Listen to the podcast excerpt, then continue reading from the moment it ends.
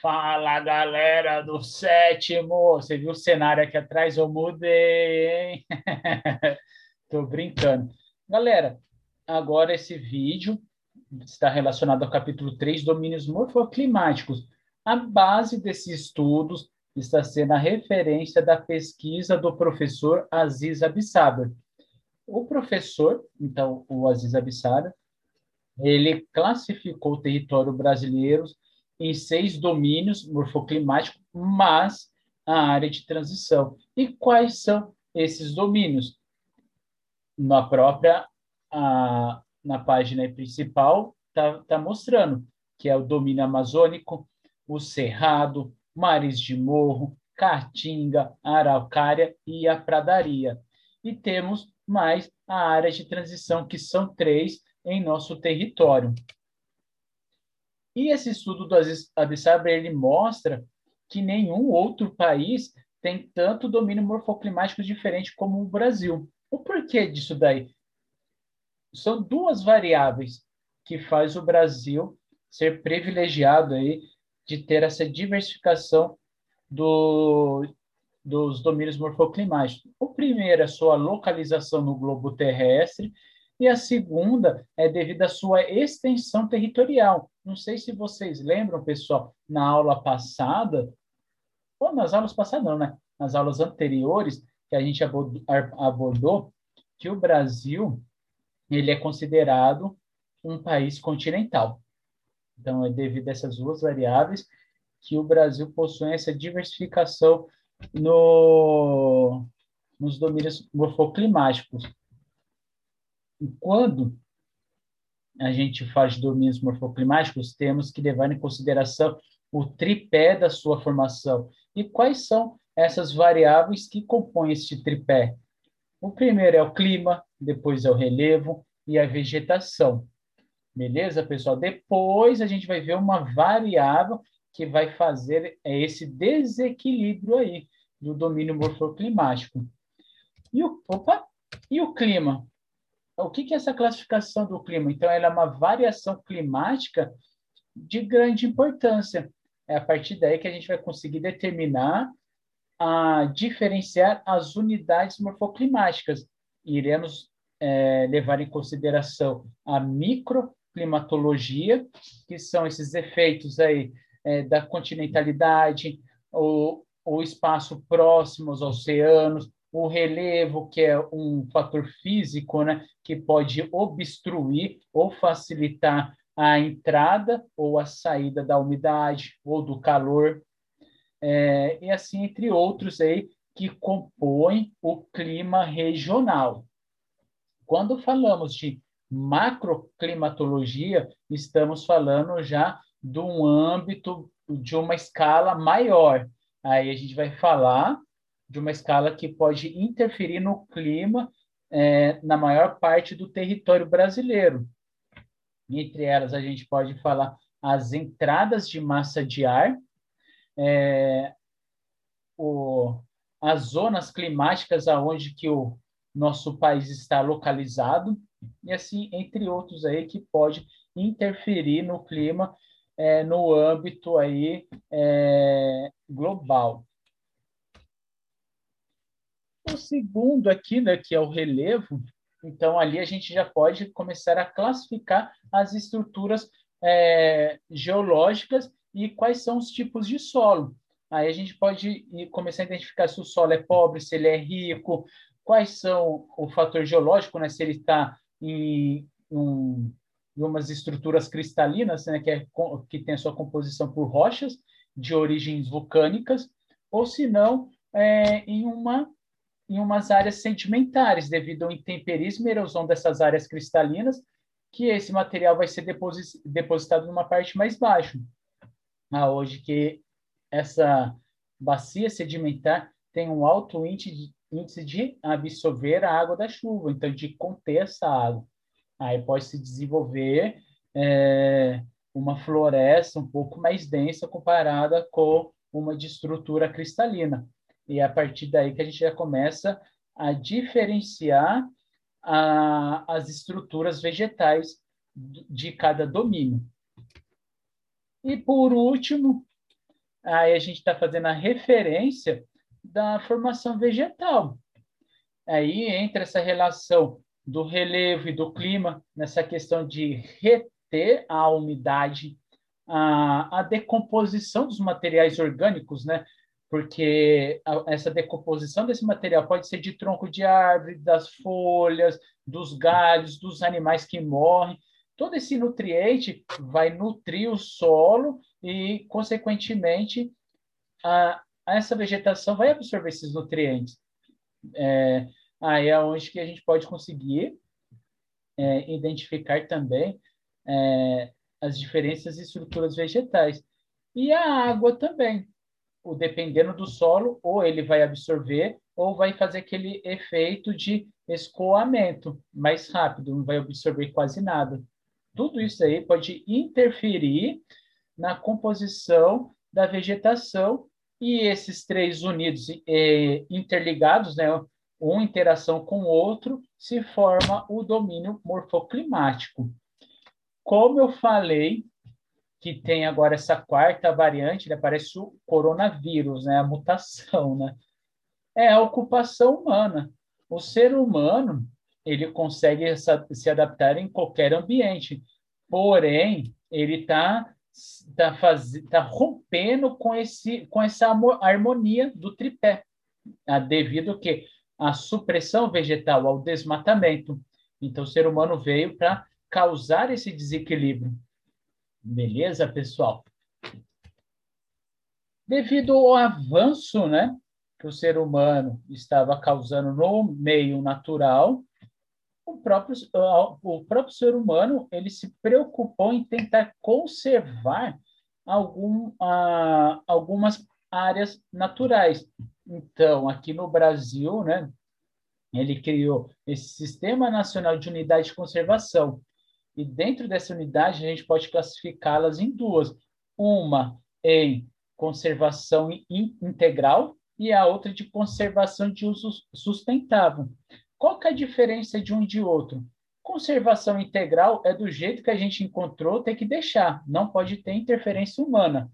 Já a unidade de conservação do uso sustentável, ela já pode é, ser rentável, a gente pode desenvolver um, algo econômico.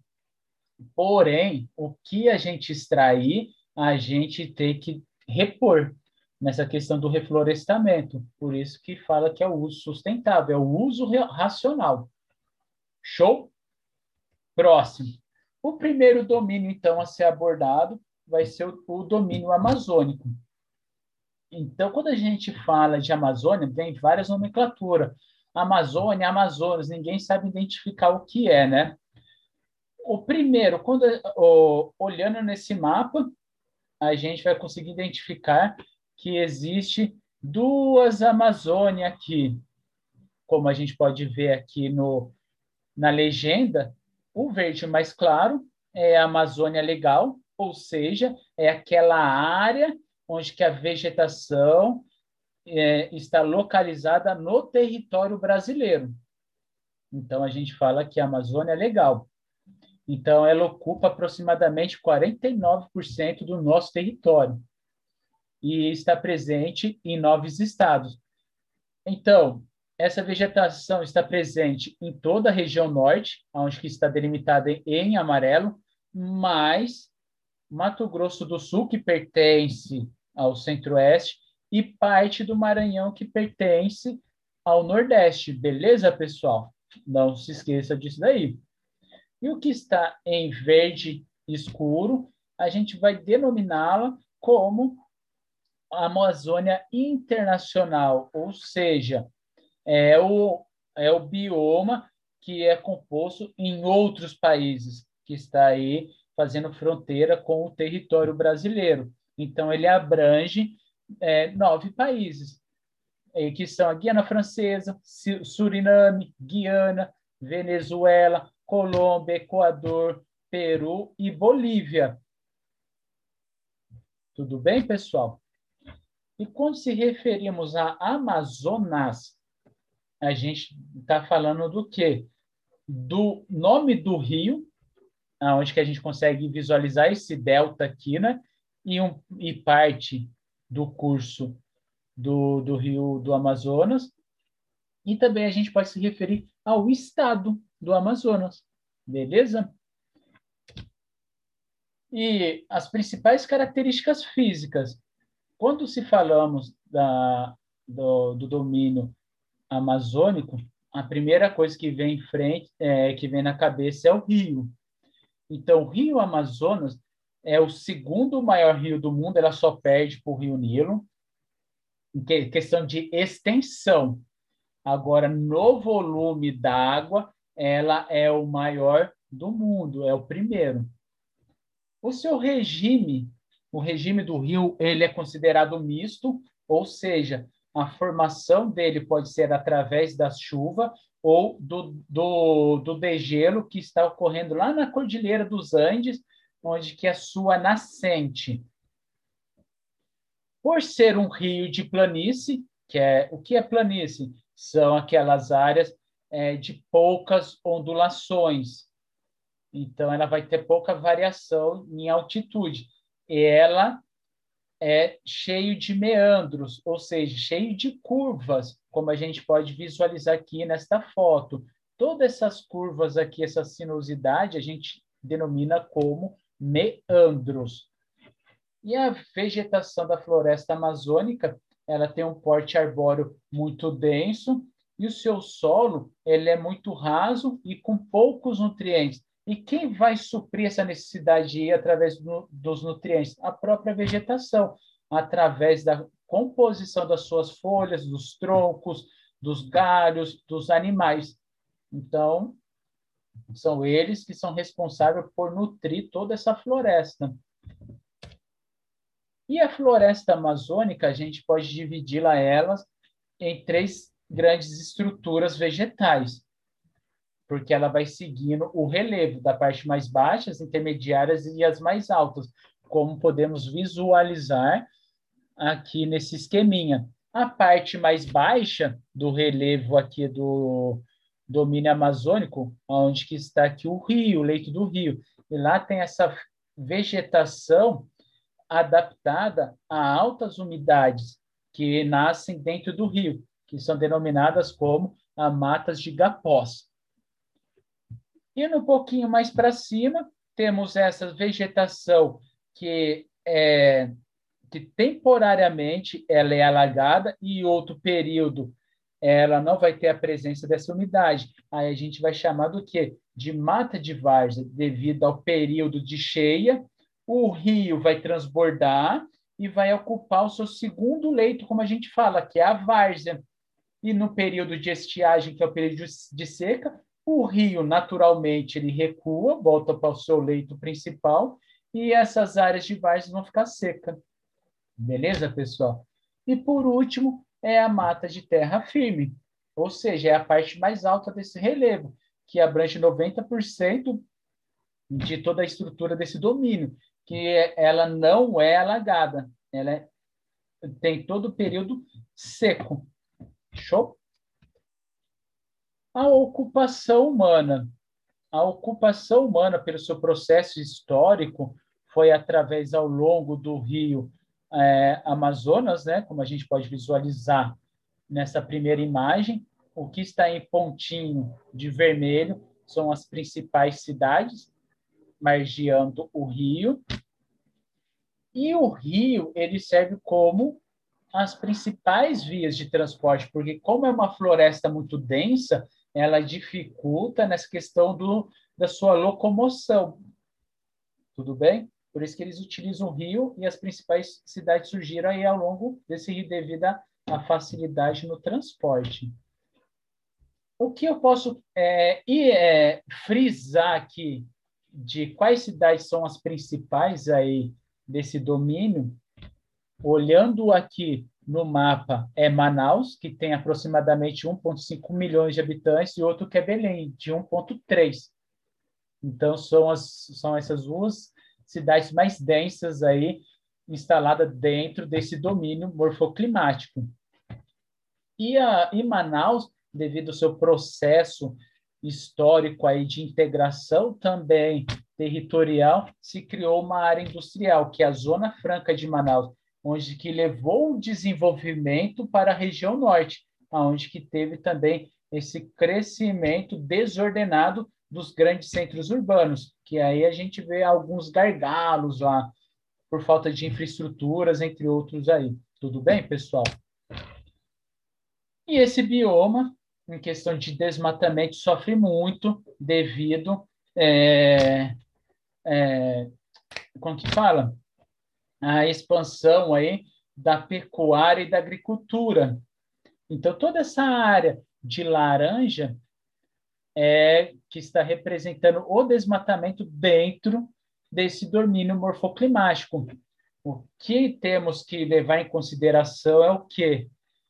Que esse desmatamento está é, tá, tá sendo gerado próximo das nascentes que faz essa ligação com o rio Amazonas. Então, a capacidade da vazão, da vazão dela, aos poucos, vai se perdendo. Tudo bem, pessoal? Então, é, é, esse cinturão aqui a gente chama de cinturão do desmatamento. Tudo bem? E também desmatamento não é só através da pecuária e da agricultura, e sim veio de projeto de desenvolvimento e integração do, da região norte com o país. A gente já está falando da exploração da mineração, criação de hidrelétricas e outros incentivos governamentais aí, beleza? Iremos entrar em sobre os domínios dos mares de morro e as áreas densamente povoadas. Quando falamos de domínios de mares de morro, pessoal, temos que levar em consideração que essa extensão é, da área litorânea do, do nosso território. Então, esse domínio vai estar desde lá do Rio Grande do Norte até o Rio Grande do Sul. Ela vai se espraiar um pouco mais no, no nosso território ali próximo ali da região do Sudeste e do Sul, devido a essas áreas de altitudes, beleza? E como eu comentei aqui no, no título, né, ela é densamente ocupada, devido a esse processo histórico desde do, do, do, da chegada dos portugueses até o desenvolvimento é, econômico industrial, é, essa área foi castigada pelo desmatamento. Beleza? o seu relevo, ele tem essa diversificação das altitudes, desde as áreas mais baixas até áreas mais altas. Então, ele vai se compreender nessas três faixas aí de relevo que existem no nosso território. Vai ser desde as planícies, das serras e dos planaltos. E esse domínio, é, então, ele é bastante íngreme, vai possuir os, os solos mais rasos e, e vai ter com frequência os deslizamentos de terra é, devido ao alto índice de umidade que vai ter em um determinado período, que é o verão. E falando de relevo dessas estruturas, aí vai ter três características principais aí dentro do domínio é, do mares de morro. O primeiro vai ser essa estrutura ma, é, ma, é, mamelonar, que são os relevos rebaixados e arredondados no seu topo, é onde que a gente consegue visualizar nessa imagem aqui esse arredondamento e o rebaixamento do relevo. A restinga, que é uma vegetação em paralelo à linha costeira, onde que tem surgimentos de dunas devido ao alto índice de, de sedimentação. Então, ela, esse sedimento está vindo da Serra do Mar, pessoal.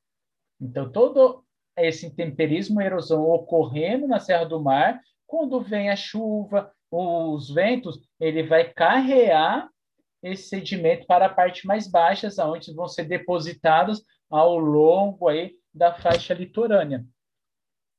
Depois tem o, o manguezal, como essa, essa terceira imagem, com as raízes para fora e, e, e o seu solo é lamacenta, né? a gente fala que é uma área de transição entre é, o continente com o mar. Então, ali tem a presença da vegetação adaptada à água salgada. E ela é muito sensível à poluição, pessoal. Qualquer interferência né, nessa área vai ser prejudicial, porque é, é muito sensível. E a sua vegetação?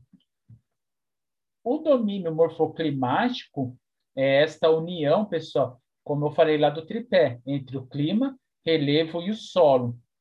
Dentro desse domínio, a gente vai falar da vegetação. E quando falamos de vegetação, o que predomina nesse domínio é a Mata Atlântica. A característica dela são de árvores altas. E olhando um pouco nessa imagem, a gente pode visualizar que ela forma aquele fenômeno de, de um tapete verde, que as suas copas são entrelaçadas umas nas outras, né? Que forma esse tapete. E isso a gente denomina como dossel. Beleza? E a sua fauna e a flora, é, ela, é, ela pode ser diferenciada pela sua altitude.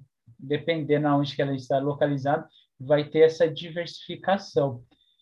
E dentro desta floresta vai ter mais de 200 mil espécies de vegetais e é, é o maior bioma aí com a maior biodiversidade relativa do mundo.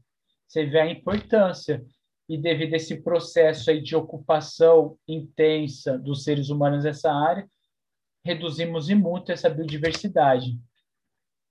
E por ela estar em, próximo da Serra do Mar, né, é, nessa transição do mar com o continente, é, uma característica dessa área é as chuvas de montanha, ou seja, a Serra do Mar é um obstáculo natural onde que vai impedir que a umidade penetre para o continente. E é por isso que nessa faixa litorânea ela tem os maiores índices de chuva. Beleza, pessoal? Isso a gente denomina, então, como chuvas orográficas, que é o morro que é a Serra do Mar, que é um fator natural que vai bloquear a entrada da umidade para o continente. Então, ela vai chover na, no litoral e a nuvem vai ficar leve e vai conseguir transpor o, esse obstáculo. E aqui falando da ocupação humana. Nessa primeira imagem aqui que fala da Mata Atlântica em 1500 e 2017, aí a gente vê essa questão aí do desmatamento. Em, dois, é, em 1500, é a formação original da Mata Atlântica, e isso é o dado de 2007, não consegui pegar a, as mais recentes. É o que pertence aí, os resquícios, né, o que sobrou da Mata Atlântica. O que sobrou pode ser essas áreas que eles conseguiram preservar na, nessa questão natural, outros foi através da regeneração desse bioma, através aí do, do SOS Mata Atlântica. Beleza, pessoal? E nesse outro mapa mostra o porquê que esse bioma ele foi intensamente desmatado. Devido ao quê? A, a ocupação humana. Isso aqui é processo histórico, onde que mostra a instalação da ocupação humana no território nacional. E é onde que a gente consegue visualizar o quê? Que as áreas mais densas estão onde que está, onde estão, né? Localizado este bioma. Se a gente conseguir meio que imaginar transpondo a imagem do IBGE com a da Mata Atlântica de 1500, conseguimos visualizar aí é, onde que foi essa ocupação. Isso é devido ao processo de colonização, os, os principais desenvolvimentos econômicos ocorreram nessa área e o surgimento dos grandes centros urbanos. Isso contribuiu para que sumisse aí é, essa formação vegetal desse domínio. O próximo é o cerrado. O cerrado, ele tem um apelido, né, que todo mundo fala, que ele é a savana brasileira porque a sua vegetação ela tem um pouquinho da característica aí da savana africana. E ele é o segundo maior bioma do Brasil. Aí a gente compreende o quê? que ele está localizado no centro do território nacional. Então, ele pega o Maranhão, Piauí, Bahia, Tocantins, Goiás, Minas Gerais, Mato Grosso do Sul e o Mato Grosso. Show, pessoal? E o Cerrado, ele tem um apelido também que é denominado como o berçário de nascentes. Então, as principais nascentes do rio, do, dos rios brasileiros, estão concentrados nesse domínio, que é o Cerrado. E não é devido só à nascente, e sim o que está por debaixo, que a gente não consegue enxergar, pessoal. O maior lençol freático do mundo também está localizado aí no é, neste domínio, que é o aquífero Guarani. Beleza, pessoal? O, em relação do clima, esse, esta imagem aqui é o gráfico que a gente denomina como climograma. Como a gente interpreta este gráfico? É, nessa primeira coluna aqui, onde estou passando com o mouse, né, que eu olhando de frente está do lado esquerdo, que está em milímetros. É o índice de chuva, né, quantidade de chuva. E do lado direito é o graus, né? A gente vai visualizar é, qual foi a temperatura média. E essas barras em, em azul vai ser expressa a quantidade de chuva por mês, que está aqui janeiro, fevereiro, março, abril, maio, junho, julho, agosto, em diante. E esta linha vai representar a média de temperatura nesses meses. Beleza, pessoal? E quando a gente fala do Cerrado, ele tem um clima tropical que a gente consegue identificar é, é, duas características aí que ele vai ter o quê? Um verão quente e úmido. Olha aqui a partir de novembro, pessoal. Outubro, vai pegando outubro, a sua temperatura começa a elevar. Está saindo de 20 graus e indo acima de 25 graus. E quando chega a março, a sua temperatura está diminuindo e o índice de pluviosidade também. É onde que a gente entra nesse período de estiagem, é onde que a, a tendência de cair as chuvas e também a sua temperatura. Então, ela vai ter essa característica do verão úmido e o inverno seco. Beleza, pessoal? E durante as estações de seca, as raízes aí das árvores, da vegetação do cerrado, ela, ela vai se ramificar e, e, e vai atrás de umidade da água para conseguir sobreviver. Então, ela vai o mais fundo possível. Por isso que a gente chama que ela é uma floresta invertida, devido a esse fenômeno. Através de suas raízes, então, vai se ramificar atrás de umidade para se nutrir, onde que ela vai em altas profundidades. E é, esse fenômeno é conhecido como, então, floresta invertida. A vegetação também do cerrado, ela segue essa questão também do relevo. Então, a gente pode denominá-la como cerradão, a vereda e campos. O cerrado, aonde que vai ter a presença desse curso d'água. Então, onde que vai ter essa umidade, aonde que é propício, então, ou que essa formação da vegetação mais densa do cerrado, onde que a gente vai denominá-lo como cerradão. As veredas são essas matas ciliares que estão no curso do rio, margeando ele aí, que a gente chama de matas de galeria. Então, ela vai estar aí nos fundos aí do, de vales ou em brejos. Beleza, pessoal? E o campus, é, ela vai estar um pouco mais, ela vai estar um pouco longe dessa umidade, é onde que vai apresentar poucas árvores, mais campos áridos, né, com, com essa presença de gramíneas, solos expostos, tudo bem? Então, ainda vai seguir essa lógica do relevo próximo da umidade da água aí. A ocupação humana, mesma coisa. Ao cerradão, ao cerradão aqui, pessoal. Original, nessa primeira imagem, e a segunda em 2002, através do desmatamento que eu posso levar em consideração aqui? através da Revolução Verde, pessoal, ela intensificou esse processo de desmatamento. Por quê? Através da Revolução Verde veio a tecnologia na agricultura. Esta área aí do cerrado, ele não era propício para o desenvolvimento agrícola.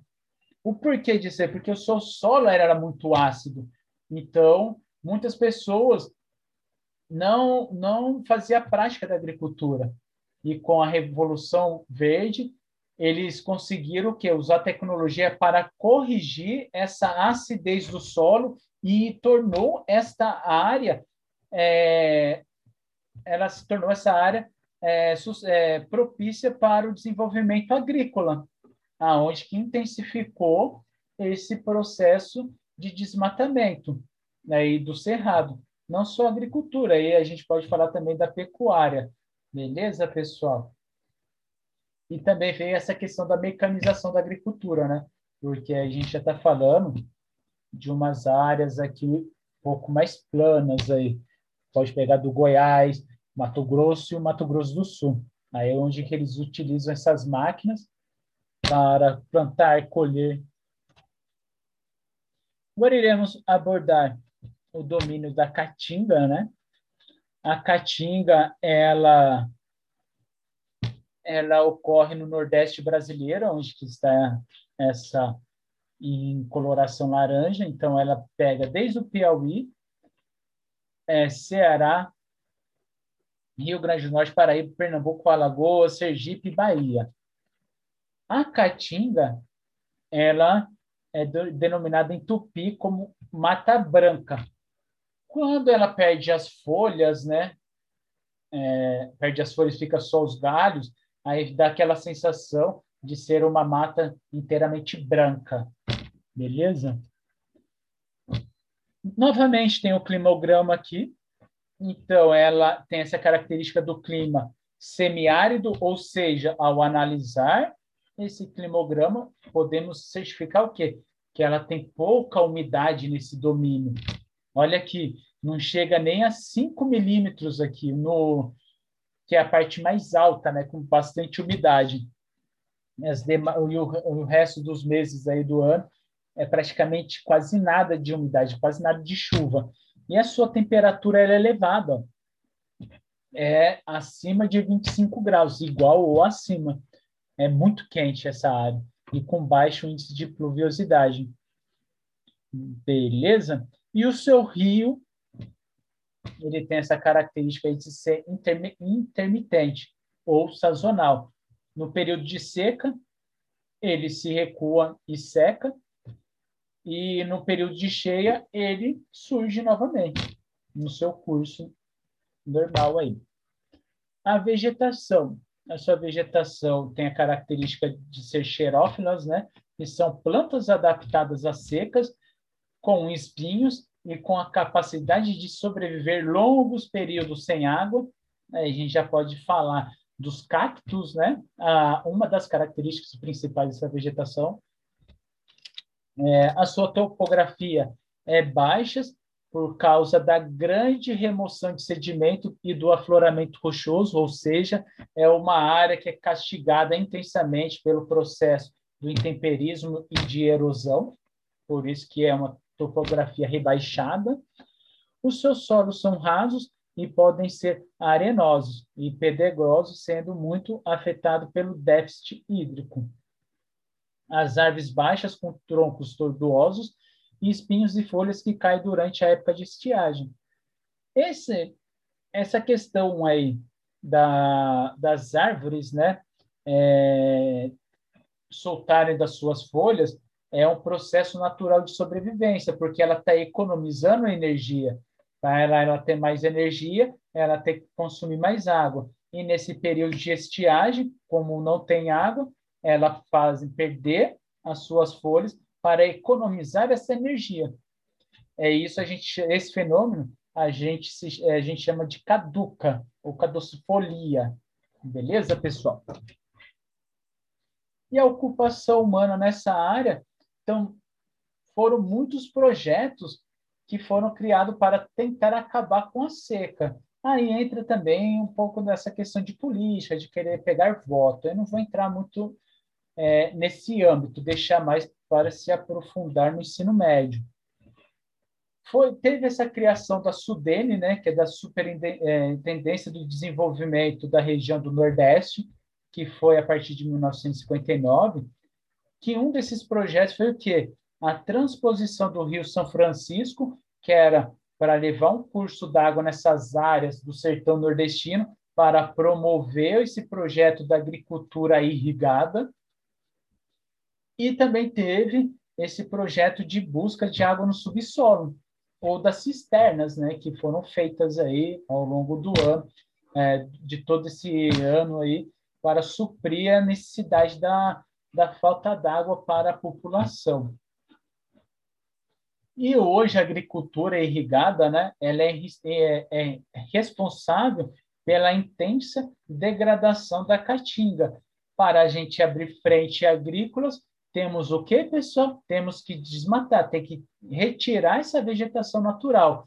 E como esse bioma é muito frágil, ele é muito castigado pelo processo de intemperismo e erosão devido à falta de água e à alta temperatura, e com o processo de desmatamento do ser humano, ele vai intensificar esse processo de desertificação. Então, por isso que ele é um bioma muito frágil, beleza? E é um bioma com a menor unidade de conservação. Então, a gente não vê muitos, muitas ONGs protegendo aí a, a caatinga. E também não tem nenhum projeto é, governamental também. O próximo é os domínios da, das araucárias. Então, a gente saiu aí do norte, nordeste e do centro-oeste e sudeste, começamos a penetrar mais no sul do nosso país. É, então, os domínios de araucária têm as áreas principais aí, as áreas serranas da região sul. Então, ela se compreende um pouquinho aí do, do centro-oeste de São Paulo, Paraná, Santa Catarina e Rio Grande do Sul. Beleza? E tem outros pontos aí que pertencem é, às matas de araucária. a gente já está falando é, dessas matas de altitudes, que as características morfoclimáticas parecidas aqui do que nessa região sul. Aí a gente já está falando um resquício aqui em Minas, onde a gente pode visualizar nesse mapa, em São Paulo, e a gente pode falar que tem um pouquinho aqui próximo da gente também, que é, pode compreender um pouquinho aqui perto de Campos do Jordão, indo para Dom Pedro, no início dela, quando a gente entra também. E no Rio de Janeiro, quase na divisa com São Paulo. E a matas de araucária, ela consiste em uma vegetação bastante homogênea e espaçada, com alternâncias de campo, como a gente pode visualizar nesta imagem. A presença dessa vegetação pouco densa e a presença desse campo natural e um fator emblemático aí que, que a gente consegue identificar esse domínio é a própria araucária aqui, a presença dela. Ó, oh, pessoal, novamente aqui, o climograma do, é, desse domínio. Então, a gente pode falar que ele é considerado um clima subtropical úmido, ou seja, olha como a gente pode visualizar nesse climograma. Ela tem altos índices de pluviosidade durante o, an o ano, principalmente no verão, que é de, é de que se inicia aqui entre novembro, que vai aumentando, até março, depois dá uma caída, porém ainda ela é muito úmida, e a sua temperatura também é elevada no verão e cai no inverno, beleza? Então ela vai ter essas duas características bem marcantes do verão com temperaturas altas e com bastante umidade, e um inverno com temperaturas baixas eu posso arriscar também de falar que ela é úmida, porque ela não é muito baixa. E ela sofre influência da massa de ar tropical atlântica, que trazem é, grandes umidades para a região. Isso aí a gente falando no período do verão. No inverno, aí vai ter essa influência da massa polar atlântica, né, das massas polares atlânticas, aí vindo do extremo sul, né? Aí do extremo sul, ali, próximo ali do Rio Grande do Sul, para cima, ela subindo. É, nos meses de inverno ocasionam esta queda da temperatura. Então, a gente já entraram nesse macroclima, pessoal. Ó, as massas de ar interferindo nos domínios morfoclimáticos. Então, nos no domínios morfoclimáticos de araucária, são duas massas aí que podem interferir. No verão, é, então, a massa tropical atlântica, e no inverno, são as massas polares atlânticas. E falando agora desse processo de ocupação humana, esse bioma ele passou por um intenso processo de modificação durante a colonização. Neles perpetuou também o ciclo do café, né, devido às suas terras férteis, né, que eram denominadas como terra roxa. E recentemente, é, a mata de araucária tem sido utilizada pelas indústrias, principalmente pelo de papel celulose e da, no, é, da movelaria, então para construção de móveis. É, e atualmente resta cerca aí aproximadamente de 12% de toda a sua vegetação nativa. Você vê que é outro bioma que foi castigado, teve uma intensa é, degradação através da ocupação humana. E o, o último domínio, né, depois a gente vai falar da área de transição, domina é as pradarias, localizado na parte mais meridional do estado do Rio Grande do Sul, ou seja, na área do meio central aqui, caracterizada por uma paisagem aberta, plana e de vegetação rasteira e herbáceas. Herbáceas, pessoal, é essa vegetação que não tem o caule lenhoso. A gente pode quebrar ele até com a unha.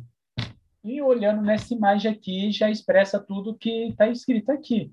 Uma paisagem aberta, plana, e com vegetação rasteira e vai ter o que essas árvores espaçadas é quase difícil de encontrar uma uma árvore uma próxima da outra é, é uma distante da outra dentro desse domínio. E as árvores espalhadas ela é, são de pequenos é, de pequeno porte. E como a gente pode visualizar aqui novamente o climograma ela é do clima subtropical úmido também, que vai ter essas temperaturas altas durante verão e a, durante inverno temperaturas baixas e a chuva distribuída ao longo do ano. É a mesma coisa do que de araucária. Beleza, pessoal? E a sua temperatura, ela, sua variação da temperatura, né? durante o ano, a gente pode falar que ela tem, ela tem uma grande amplitude térmica. A temperatura mais alta pode ser registrada a até 35 graus no verão, e no inverno, a sua temperatura mais baixa registrada pode chegar até menos 10 graus. Fazendo essa conta, vai ter uma diferença muito grande aí né, na variação desse clima. Beleza? Por isso que a gente fala que ele tem uma grande amplitude térmica. Ah, esqueci de falar. E ela tem uma, uma influência muito grande da massa polar atlântica. Beleza? Aí sim ela vai vir do extremo aí do nosso planeta, da, da Antártida e chegando no no continente, no continente não, na América do Sul. A ocupação, de, é, a ocupação humana neste bioma, pessoal, é, é ocasionada principalmente pela agropecuária, pois como é um, é, é um relevo plano, ele é suscetível para o desenvolvimento da pecuária natural ali, extensiva, aberta. E, e o outro é o desenvolvimento da risicultura, da produção do açúcar, é, do açúcar, perdão, do arroz. Eu confundi aqui. Beleza? E a introdução da agricultura mecanizada, ele acelerou esse processo de erosão. É a mesma coisa que ocorre lá com a caatinga, mas ali ele é diferente devido a essa variação de temperatura, essa grande amplitude térmica, ela vai começar a acelerar esse processo aí do intemperismo erosão. E o ser humano, retirando a sua vegetação é, natural, está intensificando cada vez mais esse processo erosivo. E também ele é suscetível à desertificação, como a gente pode visualizar nesta imagem, e que é um, um recorde da paisagem desse domínio, que era inteiramente de areia, já está virando deserto. Beleza, pessoal? Agora, a área de transição. A área de transição, é, a gente fala que é difícil, né, por meio natural, a gente conseguir delimitar o início e um fim de cada domínio morfoclimático, né? O porquê disso daí? Porque ele não segue essa lógica. Ah, eu vou começar aqui, terminar aqui, aí você inicia aqui eu vou finalizar ali. Não.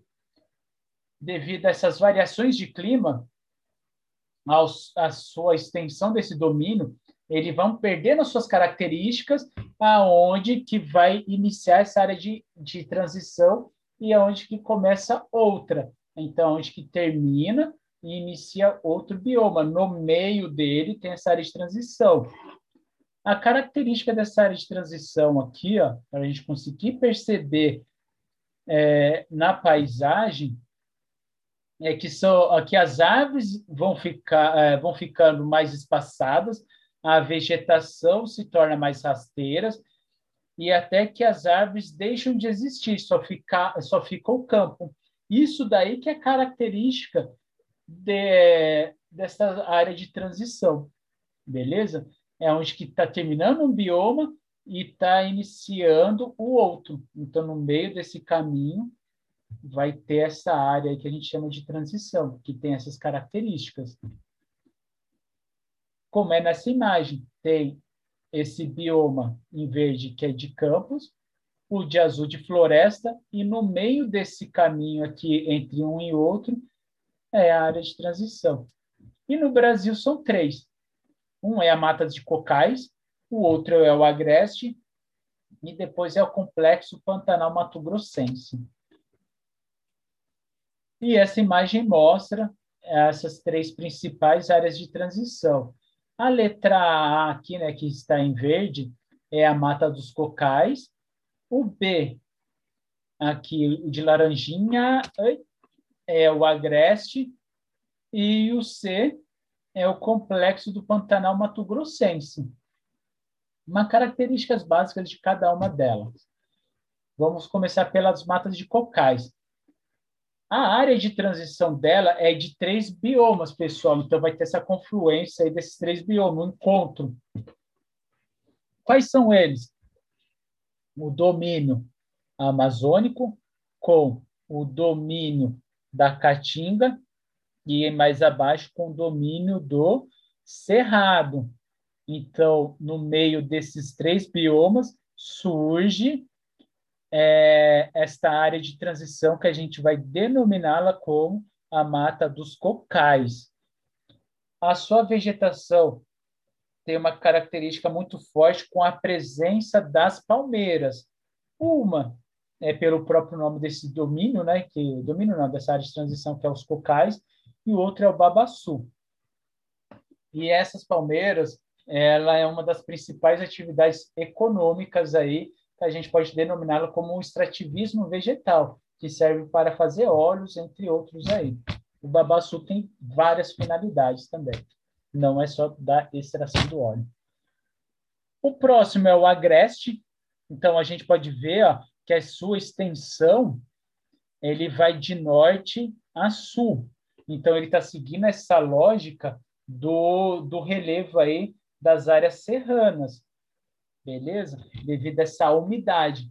A alta umidade vai ficar presa aí na área litorânea, o pouco desta umidade ela vai transpor essa barreira natural e que vai que vai ser que essa umidade vai se precipitar de, na outra face aqui do, da área serrana, onde é denominado o agreste. E ela tem um solo um pouco desenvolvido, com alta incidência de cactáceas, ou seja, de cactos, né? E tem a presença de rios intermitentes.